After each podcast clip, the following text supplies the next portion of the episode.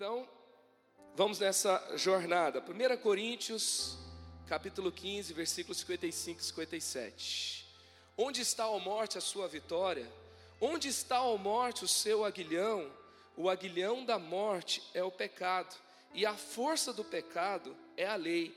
Mas graças a Deus que nos dá a vitória por meio de nosso Senhor Jesus Cristo. Amém. É tão incrível a gente refletir sobre a morte de Jesus, porque Ele é o Senhor da vida que venceu a morte. Ele é aquele que, por nós, enfrentou um dos maiores medos que o ser humano tem, que é o medo da morte.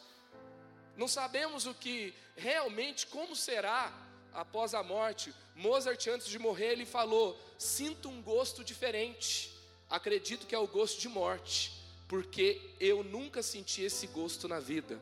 As pessoas têm esse medo, o que vão enfrentar na morte. Jesus, que é o Senhor da vida, ele enfrentou a morte, porque ele foi lá para vencer. E ele disse: Aquele que crê em mim, ainda que morra, viverá para sempre.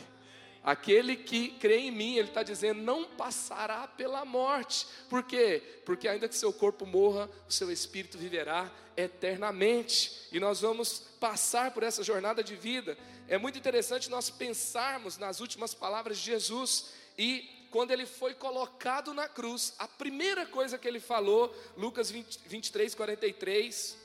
Perdão, quando ele foi colocado na cruz, a primeira palavra que ele falou, Lucas 23, 34, ele disse: Jesus disse: Pai, perdoa-lhes, pois não sabem o que estão fazendo. Então, o tema da mensagem de hoje é confie nas palavras de perdão. Gente, as últimas sete palavras de Jesus na cruz são tão importantes, porque imagina assim: Jesus está morrendo. Teve um, um vácuo até que ele aparecesse de novo. Ele passou três dias com seus discípulos. Jesus morreu provavelmente de asfixia. Era assim que as pessoas crucificadas morriam, sustentando o próprio peso do corpo, sangrando, e ele então, ele ia perdendo fôlego, perdendo o ar, sentindo muita dor, que vai aumentar o batimento cardíaco, e aí então ele vai morrer por falta de oxigênio. Então, quando ele está ali, ele não consegue fazer um grande discurso. Ele não vai fazer uma, ele não vai fazer um, aquele grande discurso que talvez Martin Luther King fez naquela passeata, ou que pessoas puderam pensar, escrever. Ele vai falar sete palavras. E essas sete frases dele, na verdade, indicam uma vida espiritual completa. O número sete na Bíblia é um número que indica conclusão, com algo completo. E essas sete palavras indicam sete é, caminhos e decisões que apontam para uma vida espiritual completa. E a primeira palavra dele foi sobre nós. E quando a gente começa a ver assim, algumas palavras de algumas pessoas as suas últimas palavras quando estavam perto da morte. Olavo Bilac, dei-me café, eu quero escrever. brasileiro Rodrigo Goulart, que foi a, é, recebeu pena de morte na Indonésia porque estava com drogas. Eu cometi um erro, mas pagar com a vida é excessivo demais. A reflexão vem perto da morte. Salvador Dali, não sei se foi um delírio, não sei se é uma indicação da sua vaidade. Ele disse: Onde estão os meus relógios? Leonardo da Vinci, eu ofendi a Deus e a humanidade porque meu trabalho não atingiu a qualidade que deveria. Talvez indicava uma vida buscando a perfeição, o perfeccionismo e assim por diante. Bob Marley, dinheiro não, não pode comprar a vida. Ele tinha dinheiro, mas ele não podia comprar mais nenhum minuto de vida. E aí nós vemos William Carey, ele fala: quando eu morrer, não fale do Dr. Carey. Ele foi o pai das missões modernas. Fale do Salvador do Dr. Carey. Algumas frases profundas, mas que têm ali um significado sobre o tipo de vida que essa pessoa teve, de seu pensamento.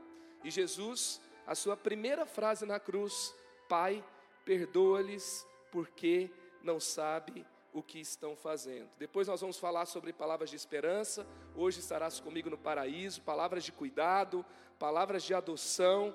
E quando ele fala sobre por que ele foi abandonado, também palavras de providência, quando ele fala tenho sede, palavras de rendição, quando ele entrega o Espírito a Deus, e palavras de redenção, quando ele fala está consumado. Se nós vamos ter uma jornada, é muito importante que a gente saiba o nosso destino.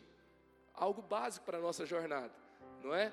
Então, como diz aquela frase lá do Alice no País das Maravilhas, se você não sabe onde você quer chegar, qualquer caminho serve. Mas a gente sabe onde a gente quer chegar. E essa é uma jornada em direção à presença de Deus. Temos muitos caminhos espirituais, mas só um vai nos levar à presença de Deus. É por isso que nós vamos caminhar aqui nas palavras de Jesus. Então confie nas palavras de perdão. Talvez um subtítulo para essa mensagem fosse Vire a página. Hoje é dia de você virar a página. Hoje é dia de você liberar pessoas que te ofenderam. Hoje é dia de você virar a página também dos seus próprios erros e receber o perdão completo de Jesus na sua vida e no seu coração. Dr. Martin Luther King Jr. ele disse: o perdão é um catalisador que cria a ambiência necessária para uma nova partida, para um reinício. E quando Jesus estava na cruz, pensando sobre o que estava acontecendo ali, a primeira atitude de Jesus na cruz era de liberar perdão aos seus traidores, aqueles que o traíram. E ali você tinha também algumas pessoas que Jesus estava perdoando. Eles acreditavam que estavam fazendo a coisa certa. Os líderes judeus estavam achando que estavam matando um blasfemo. Os soldados romanos acreditavam que estavam matando um criminoso. E quando Jesus libera perdão, eles não sabem o que estão fazendo. Não é que Jesus ele olhou e ele não considerou que havia culpa no que eles estavam fazendo. Mas a grande questão é que ele considerou que eles não tinham a noção daquilo que estavam fazendo. Eles não tinham noção da grandeza daquele ato, de que aquelas pessoas estavam matando o autor da vida. E a segunda atitude ali de Jesus na cruz foi de interceder por eles junto ao Pai. Pensa comigo. E Jesus está sendo assassinado, eu acho que as minhas palavras naquele momento não, não, não são boas de serem faladas agora. Eu não sei quais seriam as suas. As pessoas estão te colocando na cruz.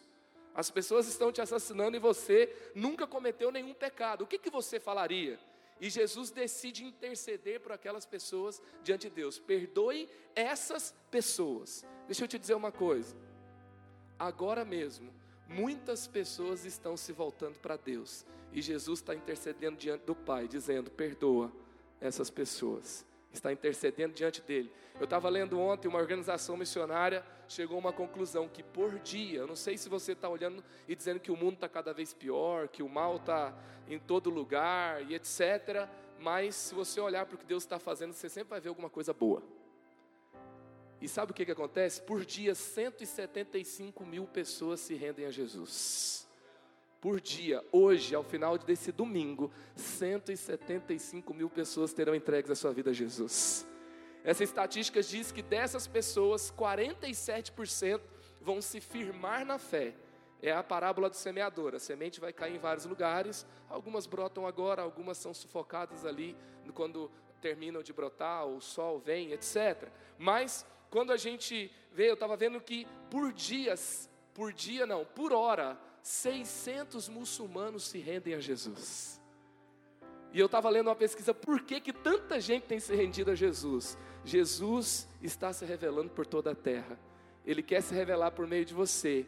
E hoje mesmo, Ele não só está intercedendo por aqueles que estão se voltando a Ele pela primeira vez, mas talvez o meu nome e o seu nome está lá, porque a gente não teve noção de alguma coisa que a gente fez. A gente não teve noção do impacto daquilo que a gente fez o que, aquilo resultou na vida de outras pessoas, o que aquilo resultou espiritualmente. Era só algo entre você e aquele computador na internet, mas como o coração de Deus foi ferido, como aquela aliança aconteceu com espíritos malignos, como aquilo matou algo dentro de você, e quando você se arrepende, quando você sabe ou quando você não sabe, Jesus está intercedendo por você diante de Deus. Agora é tão interessante, né?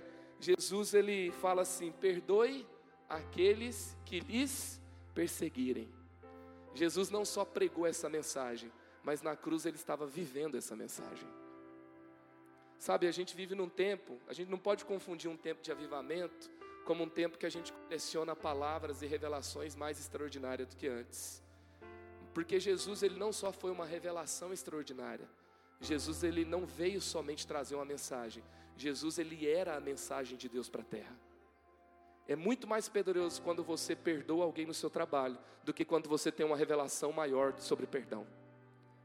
É muito mais poderoso quando você muda aquele ambiente do trabalho, porque você conhece Jesus e Jesus mudou o seu coração e você fala sobre isso e você vive aquela palavra, do que quando você espera que outra pessoa que não conhece Jesus seja super cordial e redima você lá no seu trabalho.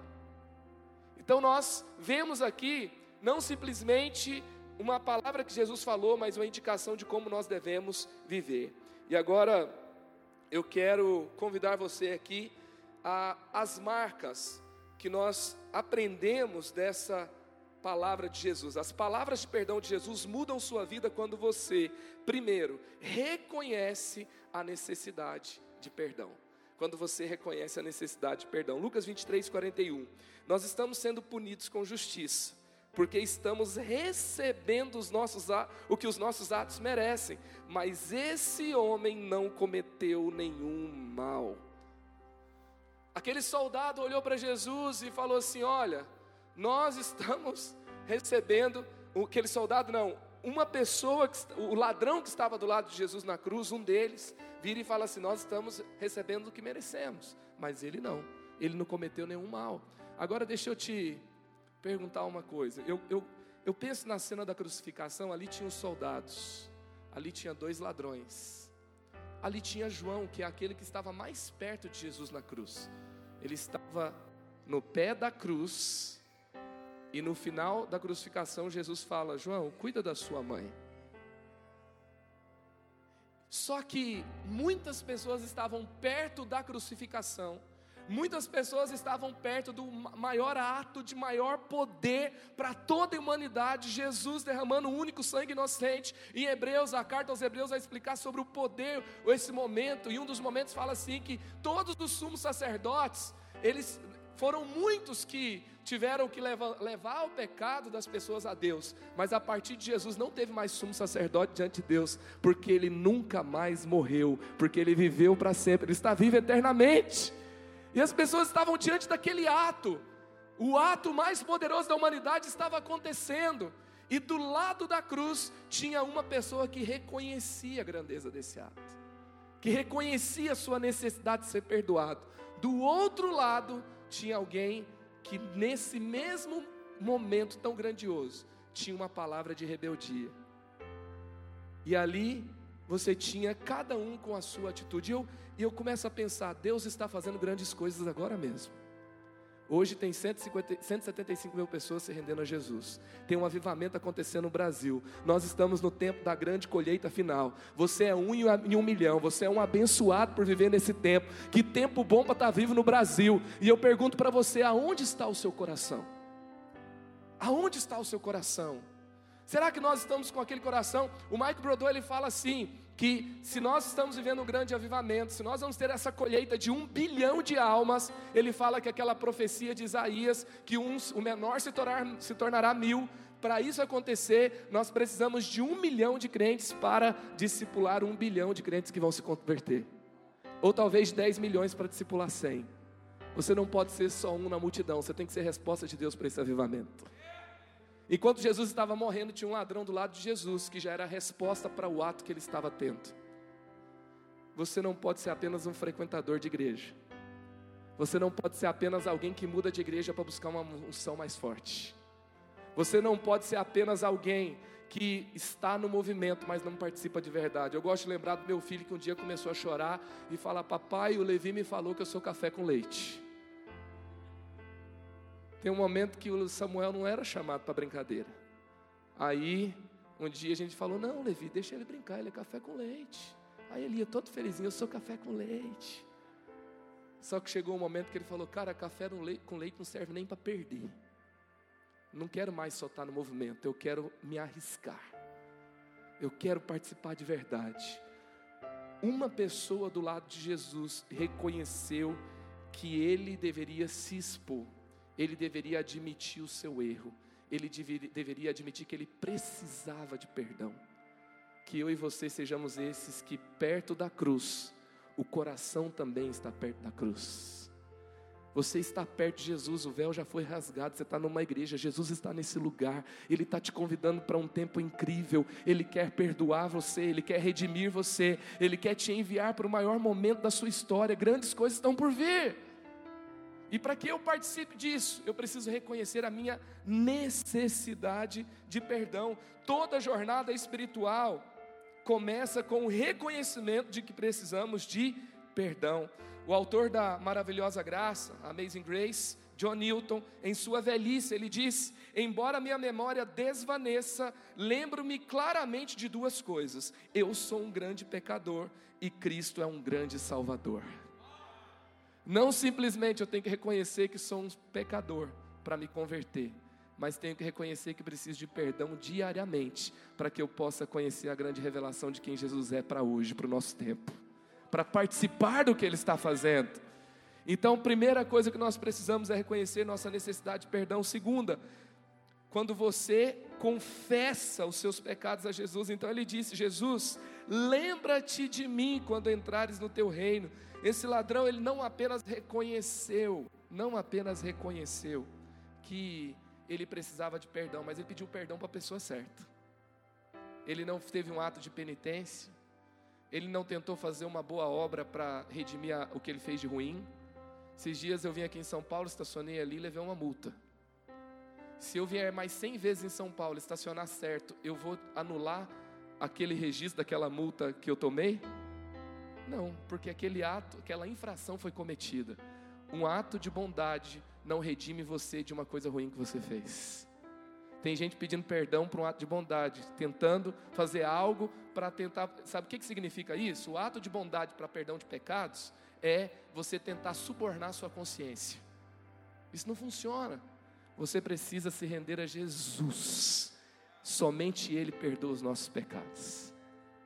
E sabe, gente, é assim tem um ato de penitência gospel também, sabia? As pessoas elas querem cobrir uma culpa de pecado, às vezes servindo, voluntariado é incrível, tem a ver com Jesus, mas só Jesus perdoa os pecados, só Ele te redime.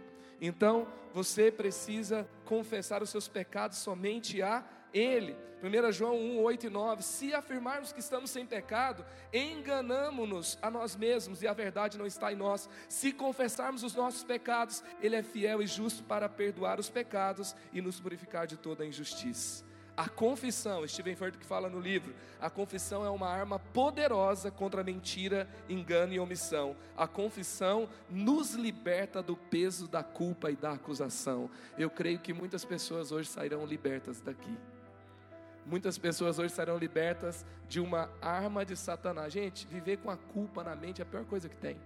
O cara sai de casa, ele orou, mas sei lá, ele não se sente perdoado ainda aí ele está numa relação de adultério, ele está preso na pornografia, ele mentiu, e aí então ele bate o carro e ele fala: Tá vendo? É porque eu estou no adultério, é porque eu estou na pornografia. O diabo está ali o tempo todo. Deixa eu te falar uma coisa: você precisa viver livre a partir de hoje. Você não pode ter nada nas mãos de Satanás contra você. E essa vida livre é possível somente em Jesus. Terceiro, confia plenamente no perdão dado por Jesus. Então você participa do que das palavras de perdão da cruz, do poder da cruz, quando você confia plenamente no perdão dado por Jesus. Lucas 23, 43. Jesus lhe respondeu: Eu lhe garanto, hoje você estará comigo no paraíso. Gente, Jesus não virou para o ladrão e falou assim: Ah, você Preciso do seu currículo, tá? Espiritual. Vou mandar para o céu para ver se você aceita. Porque a partir daquele momento, daquele sangue derramado, quando Deus olha para o ladrão, Ele não vê só o ladrão, Ele vê o sangue de Jesus sobre aquele ladrão. Ele vê o seu próprio filho. Hoje, em nome de Jesus, você vai parar de pedir perdão pelo mesmo pecado duas vezes. Você vai parar de viver no pecado porque o pecado premeditado é um sinal de que não houve salvação. O pecado que acontece planejado, premeditado, é sinal de que não houve salvação. Mas a partir do momento que você é, tem a sua queda na sua caminhada e você pede perdão, mas você não se sente perdoado, você não se sente aceito, você não se sente redimido, você não se sente incluído, tem alguma coisa errada. Em nome de Jesus, hoje é dia de você ter certeza dessa palavra de Cristo a você. Hoje você estará comigo no paraíso. O céu está aberto para você. Você é filho amado de Deus e nada muda a sua condição diante dele. Eu me lembro que um dia eu estava fazendo evangelismo em Portugal, dentro de um metrô. E eu lembro de conversar com uma mulher muito religiosa, uma senhora, ela segurava ali os seus apetrechos religiosos, e eu comecei a conversar com ela, ela falou sobre o marido dela que tinha morrido, sobre a vida em Portugal, e daqui a pouco eu olhei no olho dela e falei assim: a senhora é uma pessoa religiosa, a senhora acredita que, se a senhora, que quando a senhora morrer, a senhora vai estar com Jesus? Ela olhou para mim, deu uma piscada, deu uma uma balançada e ela falou assim: Ah, meu filho, isso é muito difícil, né? Uma pessoa que teve uma vida religiosa a vida inteira não tinha certeza que estaria com Jesus. Hoje, você não pode ser mais escravizado por uma religião. O que Jesus fez na cruz é suficiente por você. Um erro que você cometeu não é maior do que a cruz de Jesus. O seu pecado não é a sua identidade. Você não é o seu pecado. A sua identidade não é de pecador. A sua identidade é de filho amado de Deus. Filho amado de Deus. Filho amado, perdoado, aceito, redimido, restaurado. Queria que você abaixasse a sua cabeça aí no seu lugar. Antes da gente caminhar para o final, eu queria parar e fazer essa reflexão com você. Você tem sido afligido pelo pecado, pela culpa, pelo medo, sabe? Você tem sido acusado constantemente por Satanás. Se Jesus falou para o ladrão da cruz, hoje estará comigo no paraíso. Se Jesus, ele redimiu instantaneamente, se nós acreditamos que Jesus é o mesmo ontem, é o mesmo hoje e é o mesmo eternamente, creia agora que esse mesmo sangue de Jesus que foi derramado, que redimiu, sabe? Jesus ressuscitou Lázaro e foi um grande milagre, mas Jesus vai ver Lázaro no céu, não é porque Lázaro foi ressuscitado enquanto ele estava vivo, ou porque alguém foi curado e ele vai ver lá, mas é porque essas pessoas foram redimidas. Então, Jesus tem poder para nos redimir completamente e não deixando uma parte para você completar para ver se você é capaz.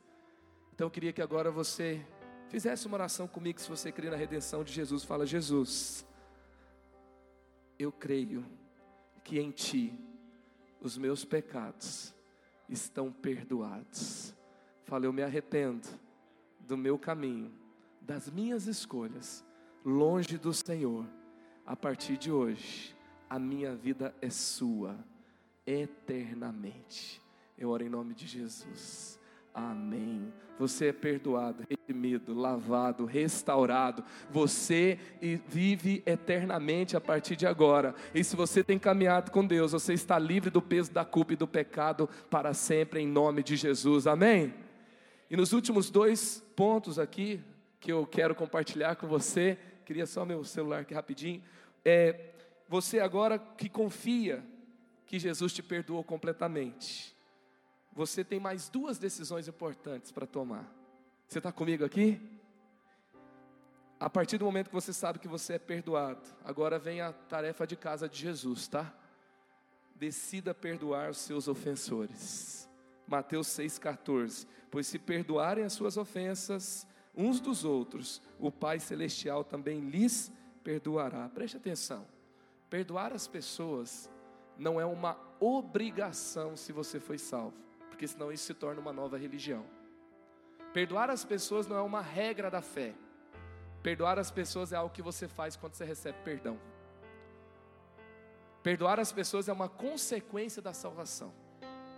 A nova vida em Jesus não é uma obrigação para a salvação, porque Zaqueu, Jesus não falou para ele: você só será salvo se você restituir as pessoas que você lesou.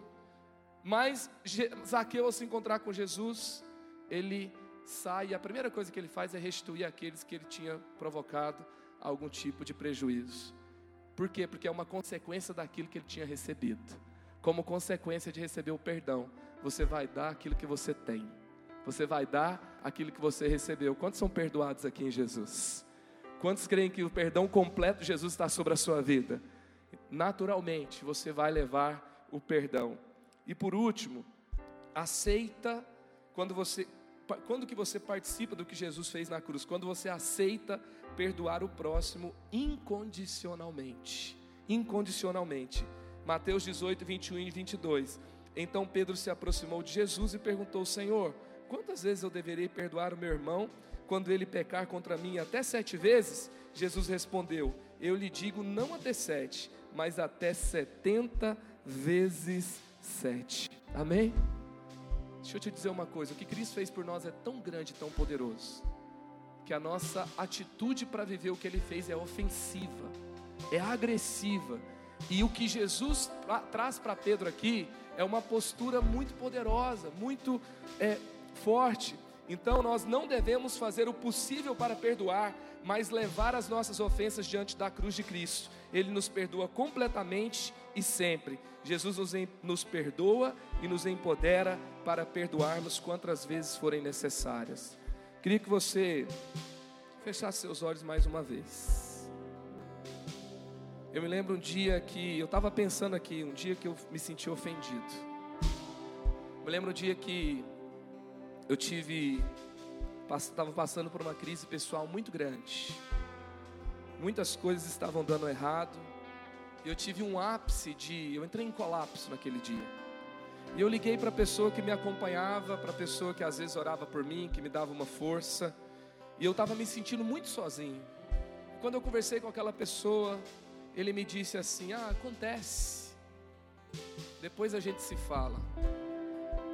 E eu me senti desamparado naquele dia. Eu não consegui lidar com aquela situação sozinho. Eu continuei, continuei numa rota de colisão o nível de colisão aconteceu comigo e depois que estava tudo no chão, eu comecei a fazer uma caminhada de reparação, de reparação.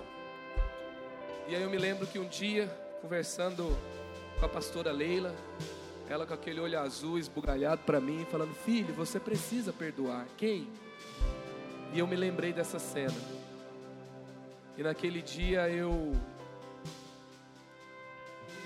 entendi que sem perceber, eu tinha carregado aquela ofensa comigo, porque eu me senti desamparado por outra pessoa que eu achei que ela deveria ter me amparado naquele momento. E aí então, eu me lembro que eu decidi liberar esse perdão, e algo aconteceu dentro de mim. Não perdoar, carregar uma ofensa, é como você beber um veneno e esperar que outra pessoa morra. Eu estava morrendo, e aquela pessoa estava presa ali dentro de mim. E eu quero te dizer uma coisa: 70 vezes 7, liberar perdão. O que aconteceu comigo ali não é simplesmente que você tem que perdoar, mas receba essas palavras de Jesus: não há limites para quantas vezes eu irei curar seu coração quando partido, quando ele estiver partido e quando você se ferir. Não há limite para o quanto você pode ser livre, porque não importa o nível de ofensa que acontecer com você, o que Jesus falou não foi sobre uma obrigação de perdão, mas foi sobre um, uma liberdade e um poder de cura ilimitado que há em Jesus. Não há nenhuma ofensa da terra que alcance o limite de reparação e cura do seu coração diante de Deus. E hoje, se alguma ofensa persiste, creia que há um poder de Deus liberado sobre a sua vida para te curar, para te restaurar, para te libertar e para te dar um novo tempo de esperança, de coragem, de liberdade e de fé. E esse é o tempo de sairmos daqui como? Perdoando como Jesus. Deus perdoa imediatamente, completamente, repetidamente e gratuitamente. Nós não podemos viver com ofensa, porque a vingança nos torna igual ao nosso ofensor e o perdão nos torna superiores a Ele. Com seus olhos fechados, eu quero orar hoje por um novo nível de liberdade de qualquer ofensa que você possa viver nesse mundo. Senhor, obrigado porque na cruz a maior de todas as ofensas foi vencida, o seu sangue foi derramado não somente, Pai, para aquele para atos de pecado que haviam sobre a terra naquele tempo, mas por toda a eternidade. E nós cremos no Senhor. Recebemos hoje, Pai, o seu poder para perdoar, para superar ofensas, para viver acima, Senhor, do sentimento de vingança e de ofensa humano. Nós vivemos hoje, Pai, que seja aqui na terra como é no céu, no poder para amar, liberar perdão e caminhar de acordo com aquilo que o Senhor fez por nós. Oramos em nome de Jesus. Amém. Amém. Amém. Celebra Jesus, exalte o que ele fez por você, exalte o poder para perdoar, o poder da salvação que há em você, o mesmo espírito que ressuscitou Cristo dentre os mortos está em você, porque ele morreu, ele cumpriu a exigência de Deus, mas ele ressuscitou e ele vive em você para que você seja e faça o que ele fez e viva como ele é, em nome de.